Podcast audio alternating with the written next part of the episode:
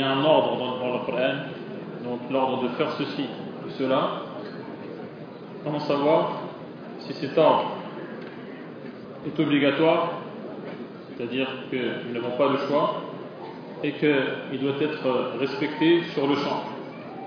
Car Allah subhanahu wa ta'ala dit que ceux qui contredisent l'ordre du prophète sallallahu alayhi wa sallam redoutent un châtiment. Et donc pour savoir que tel texte dans lequel il y a par exemple un ordre signifie le fait que c'est obligatoire et que cela doit être réalisé sur le champ, cette règle-là, et ces règles-là, de manière générale, c'est ce qui distingue les savants. C'est ce qui permet de faire la distinction entre ceux qui sont des savants, sens propre du terme, et ceux qui ne le, qui ne le seront pas, même s'ils connaissent les textes, même s'ils maîtrisent les textes par cœur, mais ils n'ont pas les outils qui leur permettent de déduire à partir de ces textes les lois religieuses. Et donc les savants, ce, sont les personnes qui ont la capacité de déduire les lois à partir des textes. Et ce sont ceux qui, qui savent si tel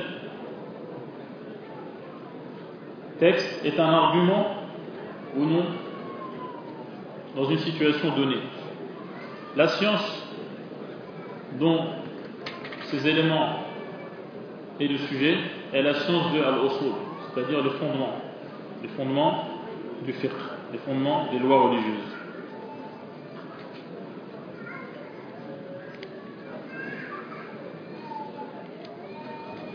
Et donc nous voulons former des gens qui ont la capacité d'appliquer les textes à la réalité qu'ils vivent tous les jours. Et pour arriver à cela, il faut premièrement étudier les textes, c'est-à-dire le Coran à la Sunna, deuxièmement étudier les règles dont, dont, nous sommes en train de parler, pour pouvoir, à partir de ces textes, déduire les statuts religieux de telle ou telle situation donnée. Et donc étudier les ramifications dans le fiqh, c'est-à-dire étudier les détails des questions religieuses, ce n'est pas cela qui aboutit à donner des savants, mais ça n'aboutit que sur le fait de produire des gens qui suivent ce qu'on appelle en arabe des muqallid. Parmi les règles de Usul fiqh, le fondement du fiqh, il y a des règles qui concernent les savants. Il y en a d'autres qui concernent tout le monde et nul n'est censé les ignorer. C'est ce que le cheikh a rassemblé dans le livre qu'il a donc euh, exposé. Et ces règles sont difficiles à trouver rassemblées dans un seul lieu, car elles sont éparpillées dans différents livres.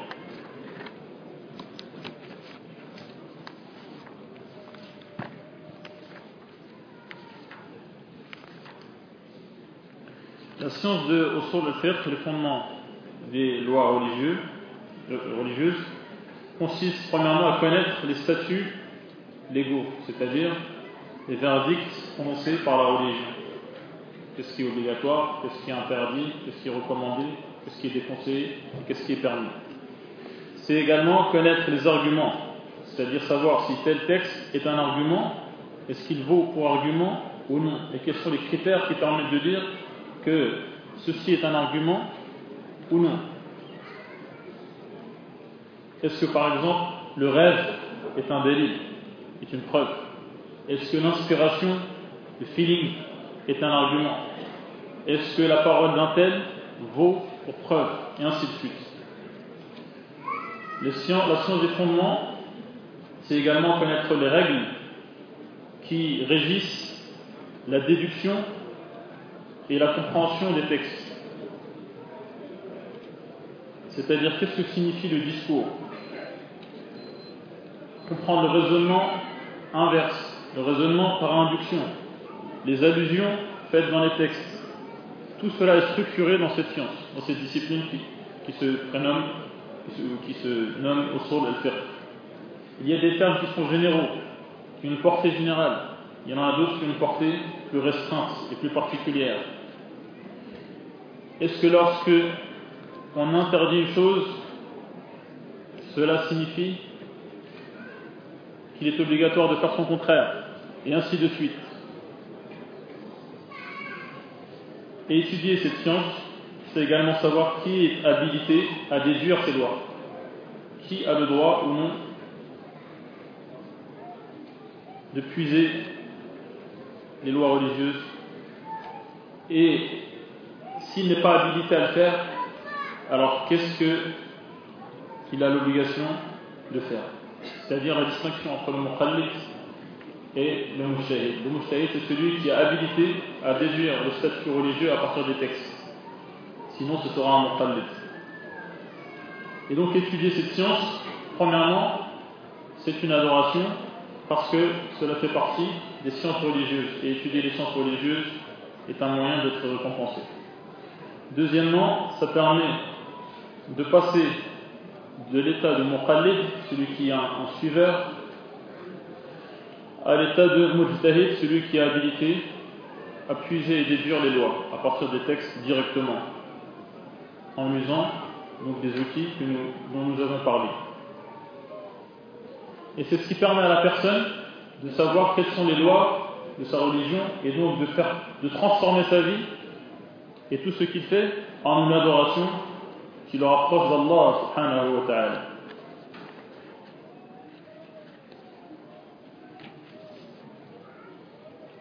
Étudier cette science permet également d'éviter des ambiguïtés, car c'est ce qui permet de choisir les termes qu'on utilise pour s'exprimer et pour décrire telle ou telle situation. Et donc, cela apprend aux musulmans d'être extrêmement précis et mesuré dans sa formulation, dans ce qui s'exprime au sujet de sa religion. C'est ce qui permet également de savoir si une fatwa est structurée et argumentée ou, ou si ce n'est qu'une théorie prononcée sans fondement. Cela apprend également à savoir formuler ces questions lorsque on les pose aux savants, et donc ça revêt une importance extrêmement grande.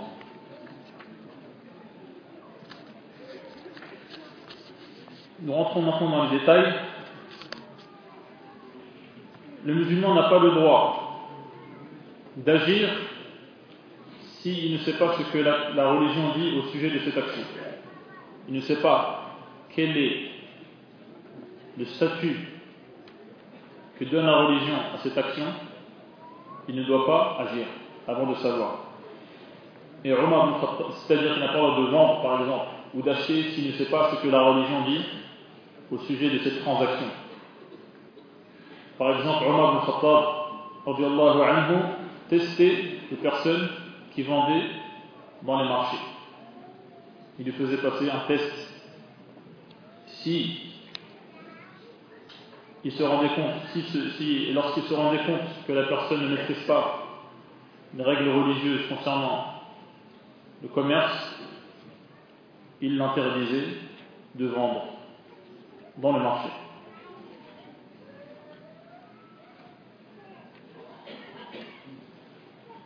Connaître cette science, nous avons dit, permet de transformer la vie du musulman.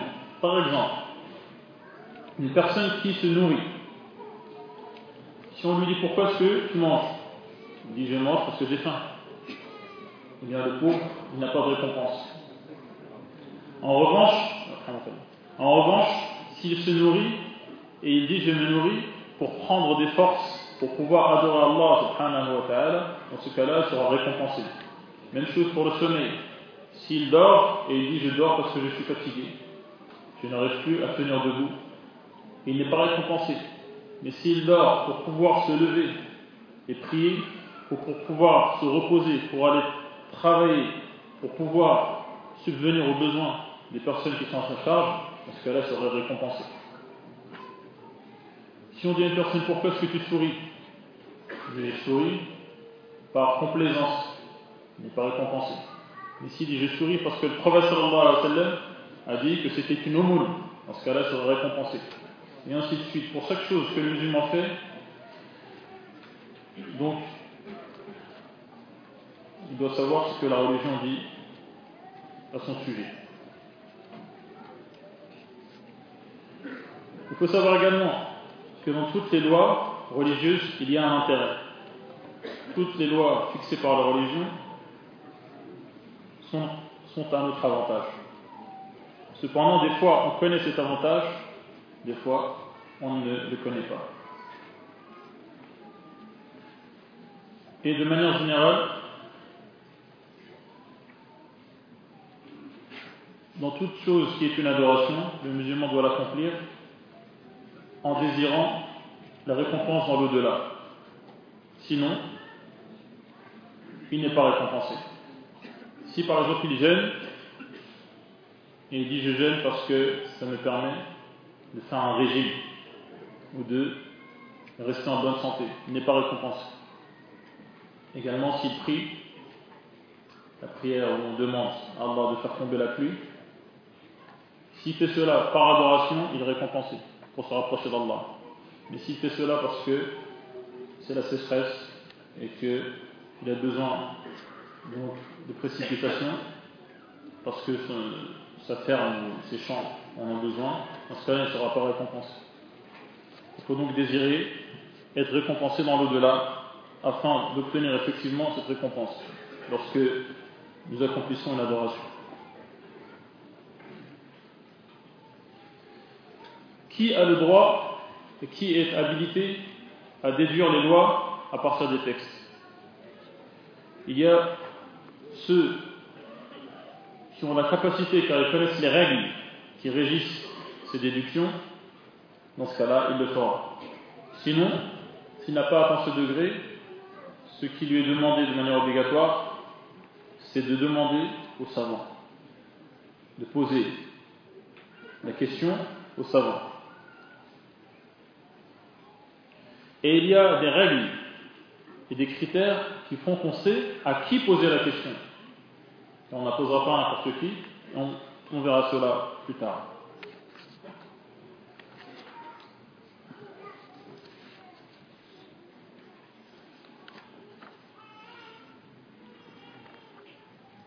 On va voir maintenant ce qui est plus euh, en relation avec la fatwa.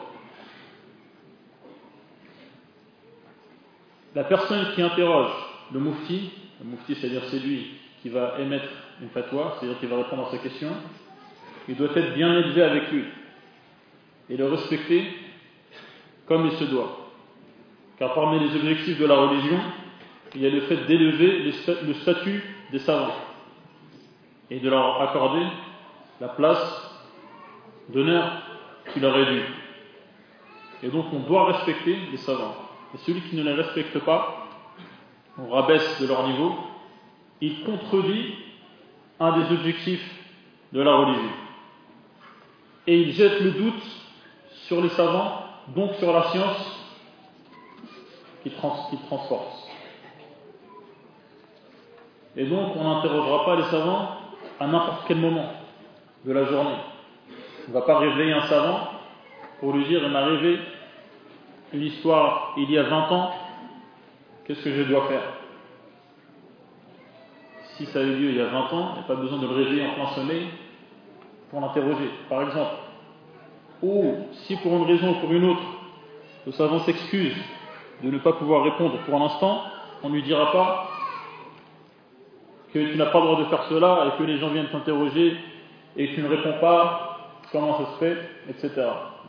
On doit rester respectueux et prendre en compte les circonstances par lesquelles passent les savants. Il faut savoir également qui interroger. On n'interroge pas n'importe qui. Ce n'est pas parce qu'une personne fait de l'audimat sur des chaînes paraboliques, par exemple, que c'est une personne habilitée à répondre aux questions religieuses. Et il y a cette histoire où 50 personnes dans un bus, lors du pèlerinage, avaient une question à poser et ils ont interrogé le premier venu qui marchait dans la rue. Il leur a dit ce que vous avez fait, vous avez pour obligation, pour chacun d'entre vous, d'égorger un mouton. Ils ont égorgé chacun un mouton. Vous savez combien de moutons? 50 moutons égorgés. Et ensuite, ils se sont rendus, compte que ce qu'ils avaient fait ne nécessitait pas cela. Et l'ont rencontré une deuxième fois. Ils ont dit à cause de toi, à cause de toi, on a égorgé 50 moutons. Ils leur ont dit c'est de votre faute. Je ne vous rembourserai rien du tout. C'est votre faute. Pourquoi? Est-ce que vous avez interrogé le premier venu? Si c'est à vous d'être attentif avant de poser votre question. Et donc, qui doit-on interroger? Comment savoir qu'une personne est digne de recevoir des questions religieuses et d'émettre des fatwas Il est de fait qu'il soit une référence pour les savants. C'est-à-dire que les savants reviennent à lui et s'en réfèrent à lui. C'est un signe. Ou lorsque ce savant est recommandé par d'autres savants de la religion, par d'autres savants religieux. C'est également un signe. Également, il y a le fait qu'il s'exprime et il prend la parole en présence d'autres savants en présence d'autres savants. C'est-à-dire, par exemple, si c'est sur une chaîne parabolique, ce ne sera pas en présence d'autres savants. Donc s'il s'exprime en présence d'autres savants qui acquiescent et ne disent rien et sont d'accord avec ce qu'il dit, c'est un signe qu'il a habilité à s'exprimer au sujet des lois religieuses et à émettre des fatwas. Sinon, donc si ce n'est pas une personne apte à émettre des fatwas, il est tout simplement interdit de l'interroger. Et c'est l'occasion de rappeler qu'il est extrêmement dangereux et grave de parler au sujet de la religion sans arguments, sans science, ou en se basant sur la raison pure uniquement. La raison n'est qu'un outil de compréhension. Et le professeur nous apprend que lorsque les savants mourront l'un après l'autre et que les gens se référeront à des ignorants, ces ignorants seront eux-mêmes égarés et égareront autrui. Et c'est donc cela la cause de l'égarement. Le fait d'interroger des gens qui ne sont pas aptes à l'être. Et on se rend compte donc de la nécessité d'avoir parmi nous des savants. Et ce qui attriste le cœur, c'est la rareté des savants de nos jours car le besoin d'avoir des références religieuses est énorme. Ce sont eux qui exposent la religion. Ce sont eux qui appliquent les règles générales et les textes aux questions particulières. Et s'il ne fallait qu'un savant pour chaque million de musulmans, sachant qu'il y a un milliard et demi, il en faudrait combien? S'il n'y avait qu'un seul savant par million, et parmi ces millions, parmi ce million, combien il y a de questions qui se posent à eux chaque jour? Et si on fait un décompte ou un recensement pour savoir combien il y a de musulmans, et ensuite pour savoir combien il y a de savants, habilités à émettre des fatwas, on se rendra compte que le manque est énorme. On parle bien sûr des véritables savants, aptes à savoir trancher et s'exprimer lorsque le besoin se fait sentir.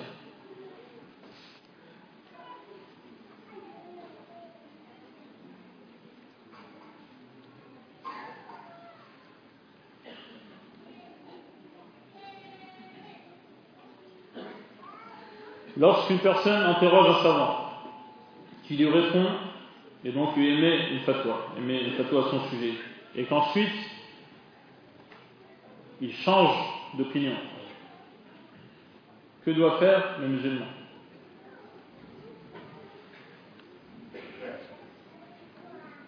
Il doit agir en suivant la parole du savant, la première. Et sauf s'il repose la question, en ce cas-là, il suivra la deuxième. Sauf s'il sait pertinemment que cette parole contredit la vérité et contredit la loi d'Allah subhanahu wa ta'ala, dans ce cas-là, il ne devra pas le suivre. Car il ne suit pas le savant parce que sa parole est une preuve. Mais il suit le savant parce qu'il présume, il présume fortement que sa parole est la vérité. Et le rapproche de la vérité. Comme dans cette histoire d'une personne qui, par exemple, en a marre des nouilles que cuit sa femme tous les jours, et lui dit si à partir d'aujourd'hui tu continues à me cuire des nouilles, à me faire des nouilles, tu es divorcé. Et ensuite, elle refait des nouilles. Il est parti voir un savant qui lui a dit Attention, ne t'amuse pas avec les versets d'Allah. Ne t'amuse pas avec les versets d'Allah. Fais, attention à l'avenir. Mais ta femme est toujours la tienne, n'est pas divorcée. Mais qu'après une semaine, nous savons réfléchir à nouveau sur la question et dit que finalement, le divorce a bien eu lieu. Que doit-il faire? Il reste sur la première fatwa. Sauf s'il repose la question, en ce cas-là, suivra la deuxième. il lui dit donc que sa femme est toujours la sienne, mais qu'il doit s'expier pour un serment qui n'a pas été tenu.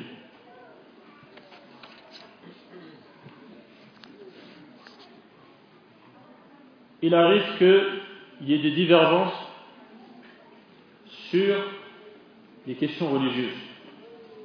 Comment cela se fait-il? Que tel savant, apte et habilité à mettre des fatwas, dise une chose et que d'autres savants disent des choses différentes C'est parce que chacun se base sur ce qu'il considère être un argument. Chacun s'est basé sur, sur un argument sur lequel l'autre ne s'est pas basé. Que doit-on faire? On interroge un seul savant. Un seul. Et cela suffit. Mais s'il arrive que l'on connaisse les avis de différents savants, tous aptes et habilités, que doit-on faire? Dans ce cas-là, on doit peser les, différentes opinions les différentes fatwas. Et il y a trois critères pour le faire. Le premier, c'est la science, le degré de science.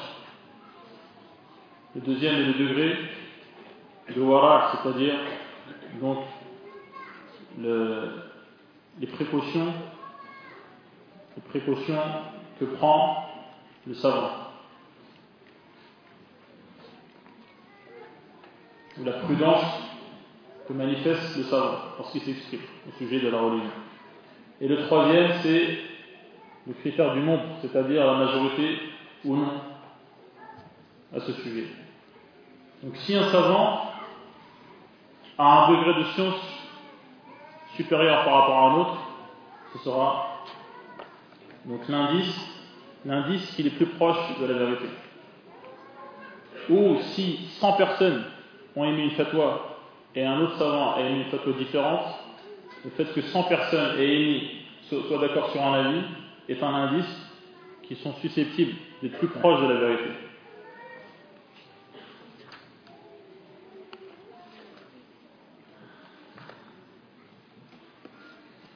Il y a maintenant le point des gens qui sont laxistes. Laxistes au sujet de la fatwa. Il faut bien comprendre ce que signifie ce terme. Être laxiste ne signifie pas inciter à faire ce qu'il y, a de plus facile. Ce n'est pas parce que le mufti le savant répond comme question, donne la réponse la plus facile ou la solution la plus facile, que cela signifie forcément suivre le penchant de la nature humaine. Et donc la notion de difficulté ou de facilité est quelque chose de relatif. Sur la fameuse question, par exemple, qu'est-ce qui est plus difficile et plus sévère? C'est de dire que le musulman qui ne prie pas est un kafir ou de dire que le musulman qui ne prie pas n'est pas un kafir On pourrait dire, de prime abord, que c'est le fait de dire que c'est qu'il est kafir qui est plus sévère. Mais lorsque on voit la question sous l'angle suivant, si une personne vient voir un savant et lui dit pendant tel nombre d'années, je n'ai pas prié, et le savant considère que c'était un kafir à l'époque, durant toute cette période, et lui dit, repens-toi Allah subhanahu wa et multiplie les prières surérogatoires. Et l'autre savant qui considère qu'il n'était pas un kafir durant toute cette période, lui dit tu dois rattraper tant de prières durant toutes ces années, et tu dois rattraper tant de mois de jeûne durant toutes ces années, et il va se dire, bah, si c'est comme ça, c'est même pas la peine. Lequel des deux a été le plus sévère? La notion de sévérité, de difficulté ou de facilité, c'est quelque chose de relatif. Et lorsque hein, une personne émet une fatwa où on considère qu'il a facilité les choses, ça ne veut pas dire qu'il a suivi ses penchants. Au contraire, le fait de suivre ses penchants, lorsqu'on réfléchit bien, c'est ce qui amène à la difficulté en fin de compte.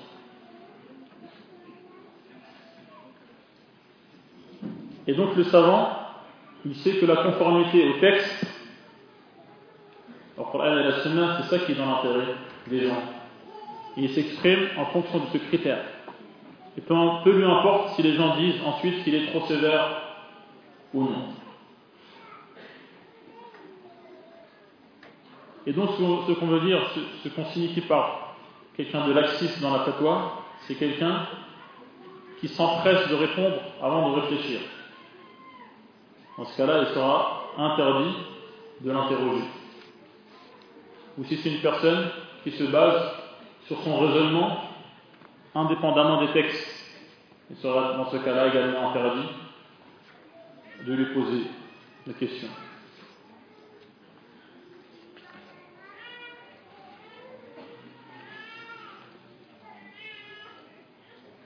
Il y a un autre point relatif au sujet, c'est le fait de suivre les dispenses.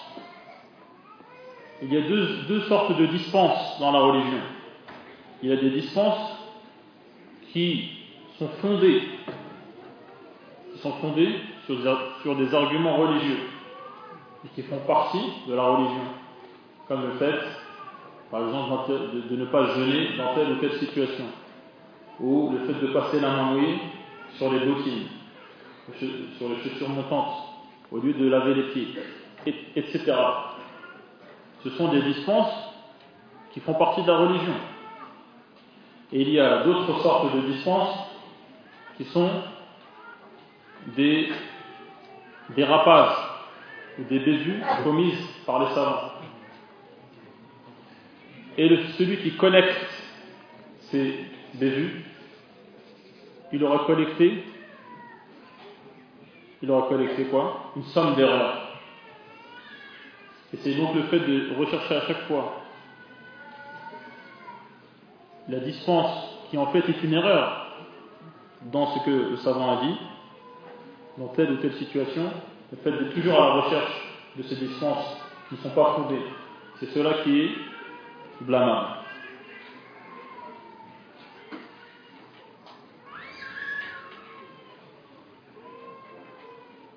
Au sujet des madhhabs, vous savez que c'est les plus répandus sont au nombre de quatre, les rites il y a deux attitudes. Il y a celle du commun des gens, les gens ordinaires. Il n'a pas de madhab finalement. Son madhab, c'est le madhab de celui qui lui a fait une fatwa. Et il y a donc ceux qui ont étudié la religion. Dans ce cas-là, ces gens-là, lorsqu'il leur arrive une situation donnée, ils suivent ce que, ou ils appliquent ce que leur effort de compréhension a donné comme résultat. Ça, c'est lorsqu'il s'agit d'agir. Mais lorsqu'ils enseignent, lorsqu'ils enseignent les règles, les, lois religieuses, la législation musulmane, dans ce cas-là, ils l'enseignent selon un madhab. Pourquoi? Parce que c'est un moyen de maîtriser les différents aspects des points abordés, et c'est un moyen d'être cohérent et de ne pas euh, tomber dans des contradictions.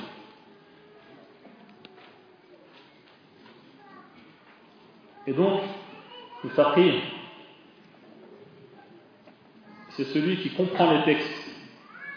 Ce n'est pas celui qui a appris par cœur tel ou tel texte dans tel ou tel madhab.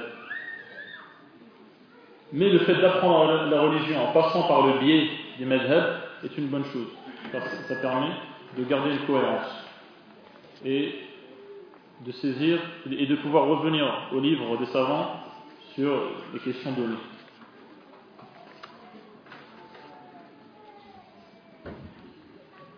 les statuts religieux, les statuts avec un TS à la fin, il faut comprendre cela pour savoir, lorsque un savant nous répond, qu'est-ce qu'il veut dire par là?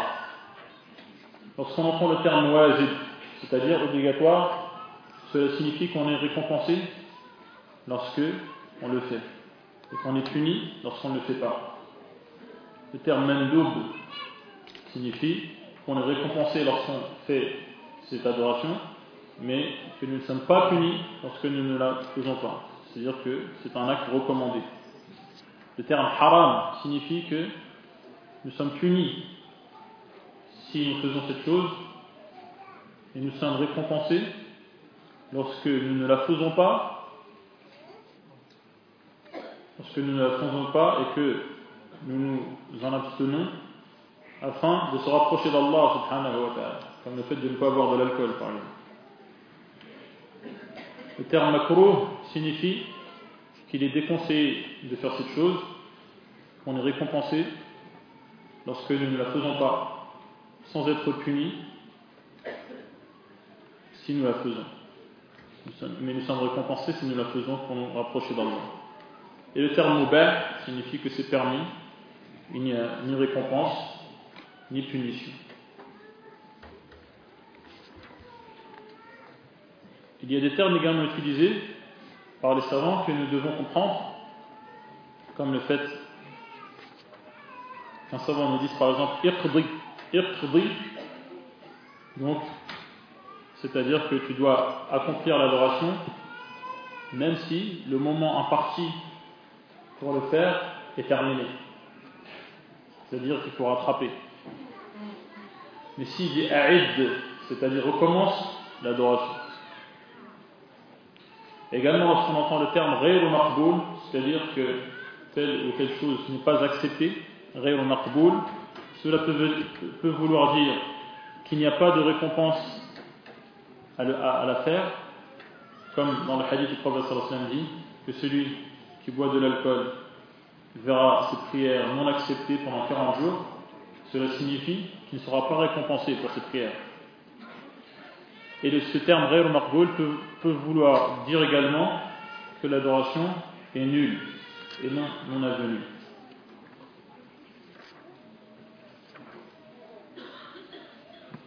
Quelle attitude doit-on avoir par rapport aux actes, aux différents actes ou différentes catégories d'actes accomplis par le prophète sallallahu alayhi Le prophète sallallahu alayhi wa sallam, il y a des actes qu'il a fait pour se rapprocher d'Allah subhanahu ta'ala, et dans ce cas-là, nous le suivons. Il y a d'autres actes qui sont spécifiques au prophète sallallahu alayhi wa et qui ne concernent personne d'autre que lui, comme le fait d'avoir neuf épouses, par exemple. Il y a des actes que le prophète sallallahu alayhi wa a fait par habitude, par habitude. Il ne les a pas fait, il ne les a pas fait, pardon, dans le but de se rapprocher d'Allah comme le fait de porter un turban, par exemple. Le prophète a porté un turban, pourquoi? Ne pas porter nous aussi un turban Parce qu'il n'a pas porté de turban pour se rapprocher d'Allah. Donc nous ne le suivrons pas dans cela. Et si une personne dit mais moi je veux le suivre parce qu'il l'a fait, et donc je fais comme lui, la réponse serait que même si on était en conformité avec lui en apparence, dans le fond, nous ne sommes pas en conformité avec lui.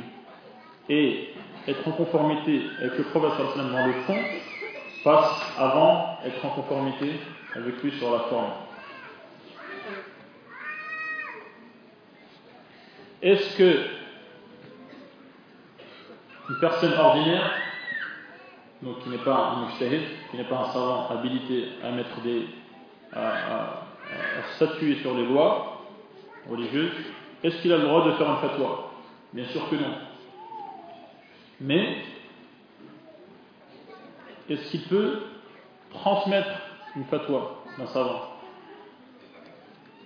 Dans ce cas-là, on acceptera une fatwa transmise par une personne ordinaire, qui n'est pas un mujtahid, si nous n'avons pas le choix.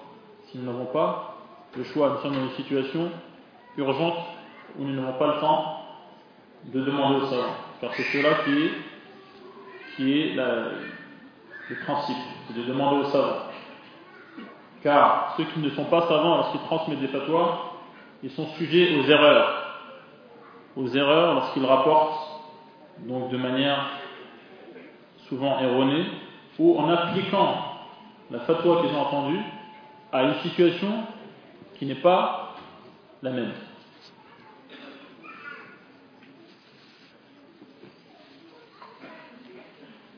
Les actes obligatoires se présentent soit dans un laps de temps restreint, c'est-à-dire que il n'y a pas le temps ou la possibilité d'accomplir une autre adoration que celle-ci. Et il y en a d'autres où le, laps de temps est plus large. il y a des adorations il y a des obligations, il y a des obligations qui concernent des personnes de, manière individuelle. Et il y a des obligations qui sont collectives, qui concernent l'ensemble des musulmans. Et si une partie de cet ensemble accomplit cette adoration, l'autre partie en est dispensée. Sauf lorsqu'on a la forte présomption, présume fortement que personne d'autre n'a accompli cette adoration, dans ce cas-là, ça devient une obligation individuelle.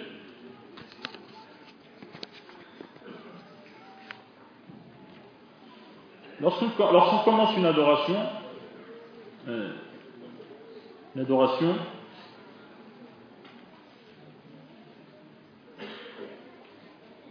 qui n'est pas obligatoire, mais qui est seulement recommandée, après l'avoir commencé, a-t-on le droit de l'interrompre avant de l'avoir terminé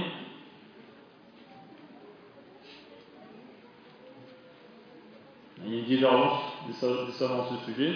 Pour les chefs et les Hanbali, cela est permis. Et il semble que cela soit le plus argumenté, car le prophète sallallahu dit celui donc, qui accompli un acte recommandé, euh, c'est à lui que revient la décision s'il souhaite donc terminer ou interrompre. Notamment au sujet du, du jeûne, comme cela est mentionné dans le livre. Est-ce que le musulman ordinaire, donc qui n'est pas mustahil, a le droit d'expliquer le Coran Il n'a pas le droit car il n'est pas habilité à le faire. Cependant, est-ce qu'il a le droit de rapporter un hadith selon le sens ou de traduire ce, ce, hadith? Il peut le faire sous trois conditions, ou à trois conditions. La première, c'est qu'il connaisse les significations de ce hadith et sache ce qui modifie ou non le sens lorsqu'il reformule. Deuxièmement, donc, il faut que le sens soit fidèle. Et troisièmement, il faut que les termes de, ces hadiths ne soient pas en eux-mêmes une adoration, comme dans certains de par exemple, dans certaines invocations. Et il y a également, pour terminer, des, règles religieuses, des règles qui englobent un nombre important de lois. Et maîtriser ces règles signifie maîtriser la majorité des lois religieuses. Et ceux qui veulent plus de détails pourront poser leurs questions après Salat al-Isha. Donc vous avez le temps de bien formuler vos questions qu'elle soit euh, donc précise, et chacun lira ses questions. Et après Salat al-Asr, nous essaierons, Inch'Allah, de terminer, donc euh, à la pause du shir, de terminer le livre Qu'est-ce que, qu'est-ce que Shubuhat? Et à partir de demain, ce sera une lecture dans le précis de Sahih al-Bukhari, avec donc à, la clé le fait d'avoir un chaîne de transmetteur pour pouvoir rapporter ce livre. Ce qu'on appelle une ijaza, une licence de, de